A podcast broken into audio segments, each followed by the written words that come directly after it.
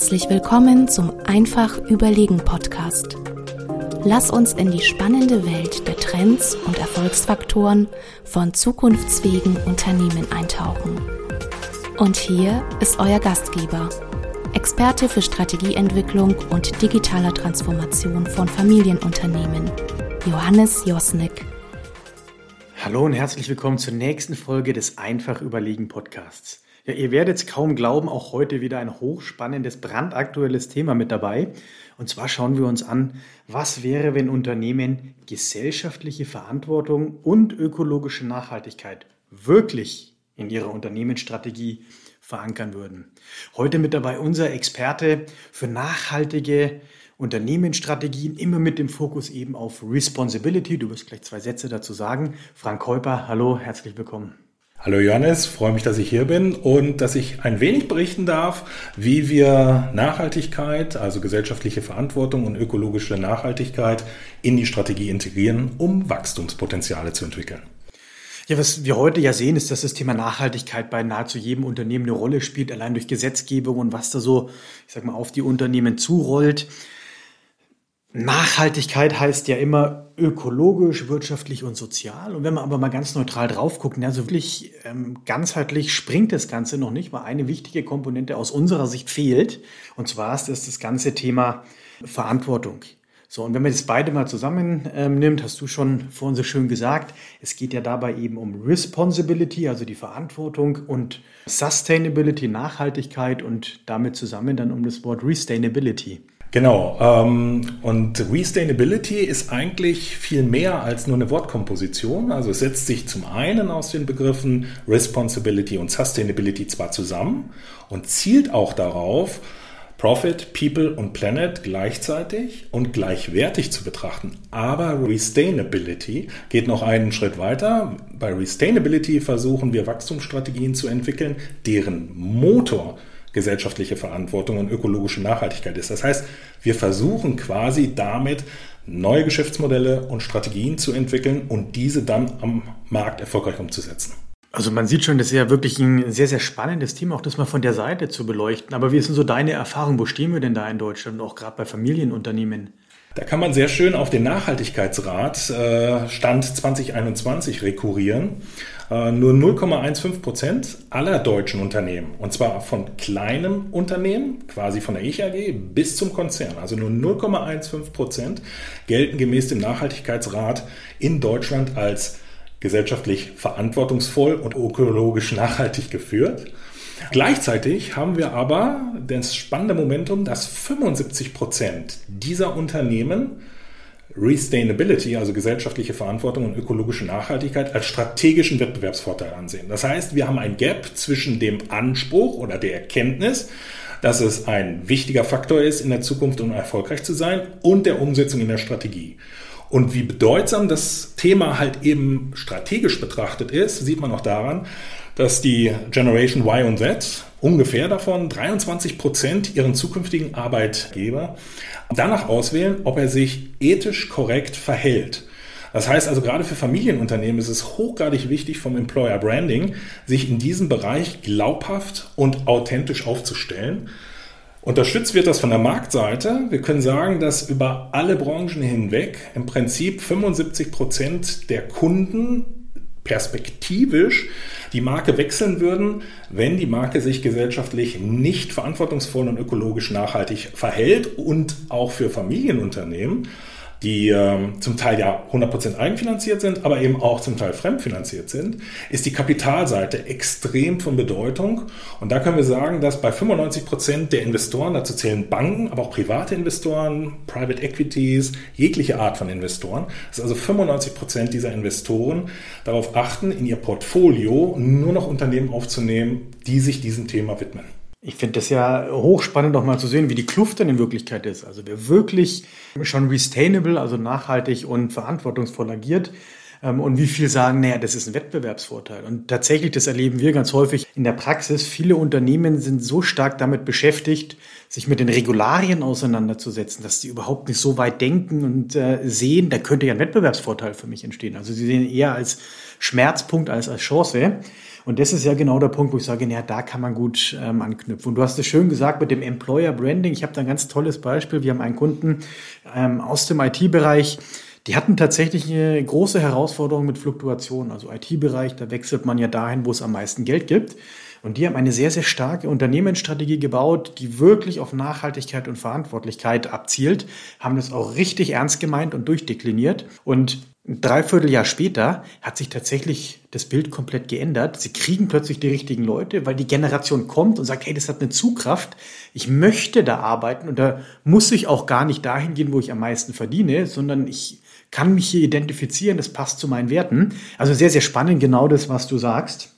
Aber siehst du denn auch noch andere Vorteile, die es ähm, über dieses Thema Sustainability gibt und wie man quasi das auch in der Integration sieht, also mit Geschäftsstrategie, Unternehmensstrategie? Du hast, du hast schon einen wichtigen Punkt gebracht. Die meisten Unternehmen sehen das Thema äh, Resustainability eher operativ.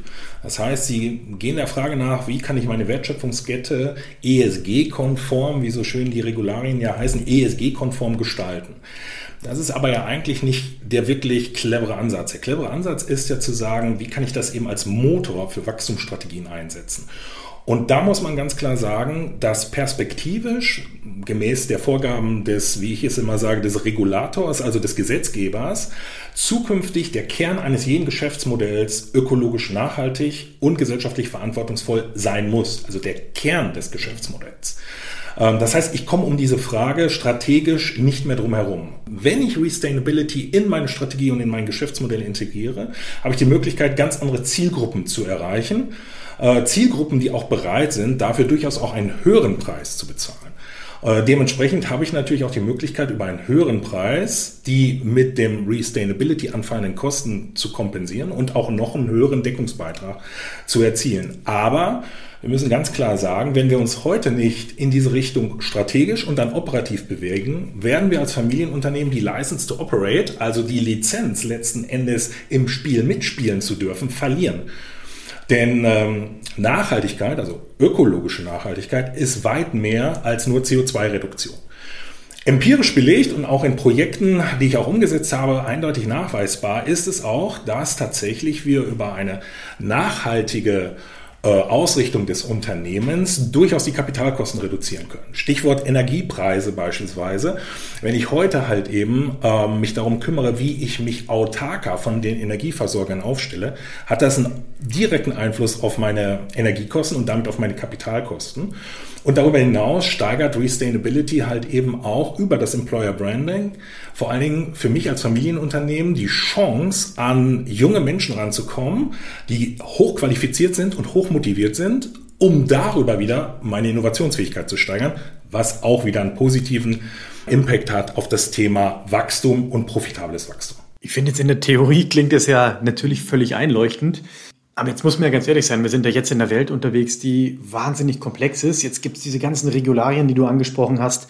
Ähm, und jetzt ähm, sollen Unternehmen plötzlich noch seine Unternehmensstrategie so neu aufbauen. Also da gibt es ja schon einige Herausforderungen, die gerade auch Familienunternehmen jetzt zu bewerkstelligen haben. Und du hast ja auch in deinen Projekten ähm, da ganz, ganz häufig mit zu tun. Was sind denn so die wichtigsten Herausforderungen, die du da so siehst und erlebst? Die zentrale Herausforderung, äh, wenn ich jetzt zunächst einmal das Mindset, äh, also die, äh, den, den Willen und das Verständnis äh, beiseite lasse, dass ich mit Resustainability Geld verdienen kann. Eine zentrale Herausforderung ist sicherlich die unübersehbare Flut an Regularien, die weiter exponentiell ansteigt. Ja? Wir haben so viele Regularien auf globaler Ebene, auf europäischer, auf nationaler Ebene, die sehr, sehr tiefgreifend und vielschichtig sind so dass ich ähm, als Familienunternehmen häufig vor der Frage stehe, welche Regularien sind für mich jetzt wirklich bindend und welche kommen auf mich zu. Das heißt, hier existiert bei Familienunternehmen eine, eine, sehr, sehr große Unsicherheit, insbesondere auch auf die Frage, was kommt auch auf mich zu. Das heißt, die Planungssicherheit ist im Moment leider relativ gering. Gleichwohl müssen wir aber heute Entscheidungen treffen, denn in 15 Jahren, circa 15 Jahren, dürfen Unternehmen keinen negativen Impact, also keine negative Wirkung mehr entfalten in Richtung ökologischer Nachhaltigkeit und gesellschaftlicher Verantwortung. Und das bedeutet, ich muss mich heute damit auseinandersetzen, eine neue Denkweise in die Führung zu bringen und diese zu entwickeln. Also weg von der Frage, was kostet mich gesellschaftliche Verantwortung und ökologische Nachhaltigkeit, also wo ist der Business Case dafür, hin zu der Frage, kann ich es mir überhaupt erlauben, nicht in diese Initiativen zu investieren oder noch weiter gedacht, was kann ich eigentlich, wenn ich in diese Initiativen investiere, an Geld verdienen, also profitables Wachstum generieren. Aber du sprichst da, finde ich, einen ganz, ganz wichtigen äh, Punkt an, weil auf der einen Seite ist es ja genau wie du sagst, man hat eine riesen Chance. Auf der anderen Seite kann es aber auch sehr kapitalintensiv sein.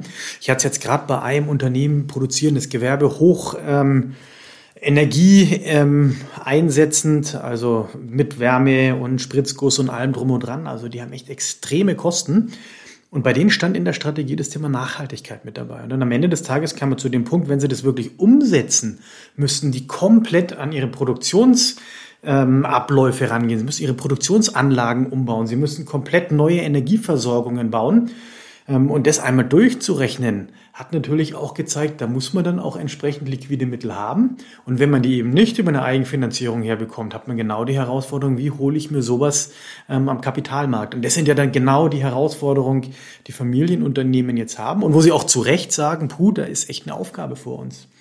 Und ich weiß nicht, ob du so von deiner Seite her so die Tipps hast, wie Unternehmen ähm, ja eine Strategie wirklich umsetzen können, was so die Punkte sind, wo du sagst, das sollten sie beachten, wenn sie eine Sustainability-Zukunft haben wollen.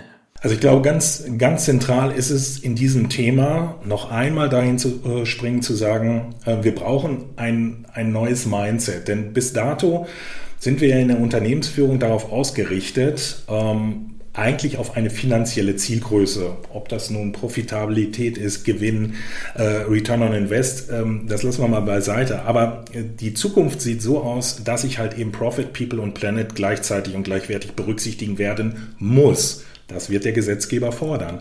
Und das wiederum bedeutet, dass ich mir heute Gedanken machen muss, als Familienunternehmen, wie sieht meine Zukunft aus und wie kann ich meine Zukunft im Kontext von Responsibility und Sustainability gestalten? Eigentlich das zu tun, was die Hidden Champions, also eigentlich die Säulen unserer Wirtschaft, auch schon in der Vergangenheit gemacht haben, nämlich sie haben darüber nachgedacht, wie kann ich meinen Markt, mein Segment, meine Nische zu meinen Gunsten gestalten. Und genau das muss ich heute auch tun, aber im Kontext Kontext von Responsibility und Sustainability.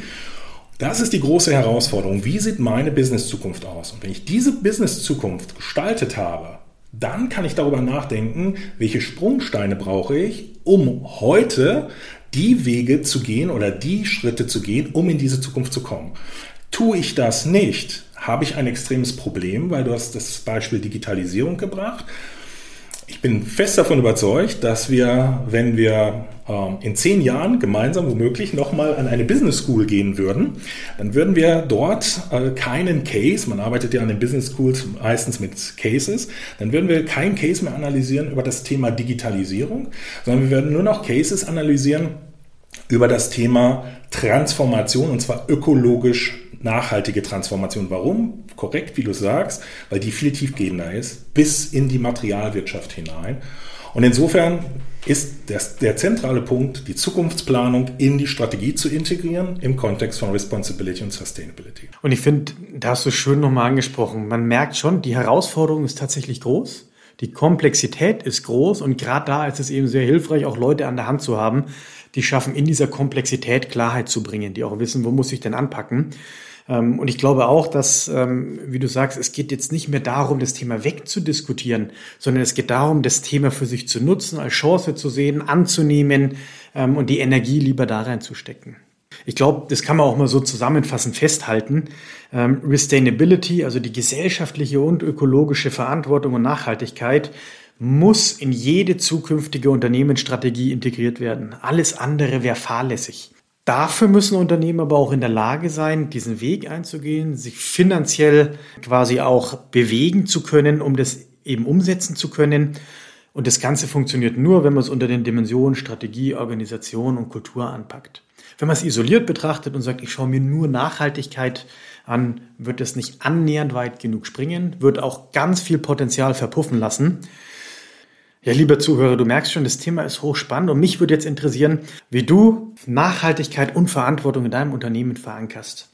Ja, und unter www.einfachüberlegen.de haben wir noch ein richtig gutes Goodie diesmal. Und zwar haben wir eine ganz, ganz spannende Studie über das Thema Restainability. Frank, sag doch mal zwei, drei Sätze, was da den Zuhörer erwartet. Wir haben in dieser Studie die Top 100 äh, Zulieferer des Lebensmitteleinzelhandels, also genauer gesagt die FMCG-Zulieferer des Lebensmitteleinzelhandels analysiert, vor dem Hintergrund, inwieweit sie Restainability in ihre Strategie, in ihre Ziele, aber auch in das Reporting und in die Kommunikation ähm, bereits umgesetzt haben und leben und das haben wir dann noch betrachtet vor dem Hintergrund, wie sozusagen der CO2-Footprint äh, dieser Unternehmen ist. Und man kann sich vorstellen, je höher mein CO2-Footprint ist, umso wichtiger es ist, dass ich heute die Themen Restainability in der Strategie zum Beispiel integriert habe, wenn mein Footprint schon sehr gut ist, kann ich da, sage ich mal, ein bisschen entspannter mit umgehen. Also wer sich die FMCG-Branche einmal intensiv anschauen möchte, vor dem Hintergrund, wo steht sie aktuell im Hinblick auf Strategie und Responsibility, sei sehr herzlich eingeladen, sich den Link einmal anzuschauen. Ja, lieber Zuhörer, kleiner Spoiler, die Studie ist hochspannend, es lohnt sich, die runterzuladen. Ja, in dem Sinne, vielen Dank fürs Zuhören und bis zum nächsten Mal.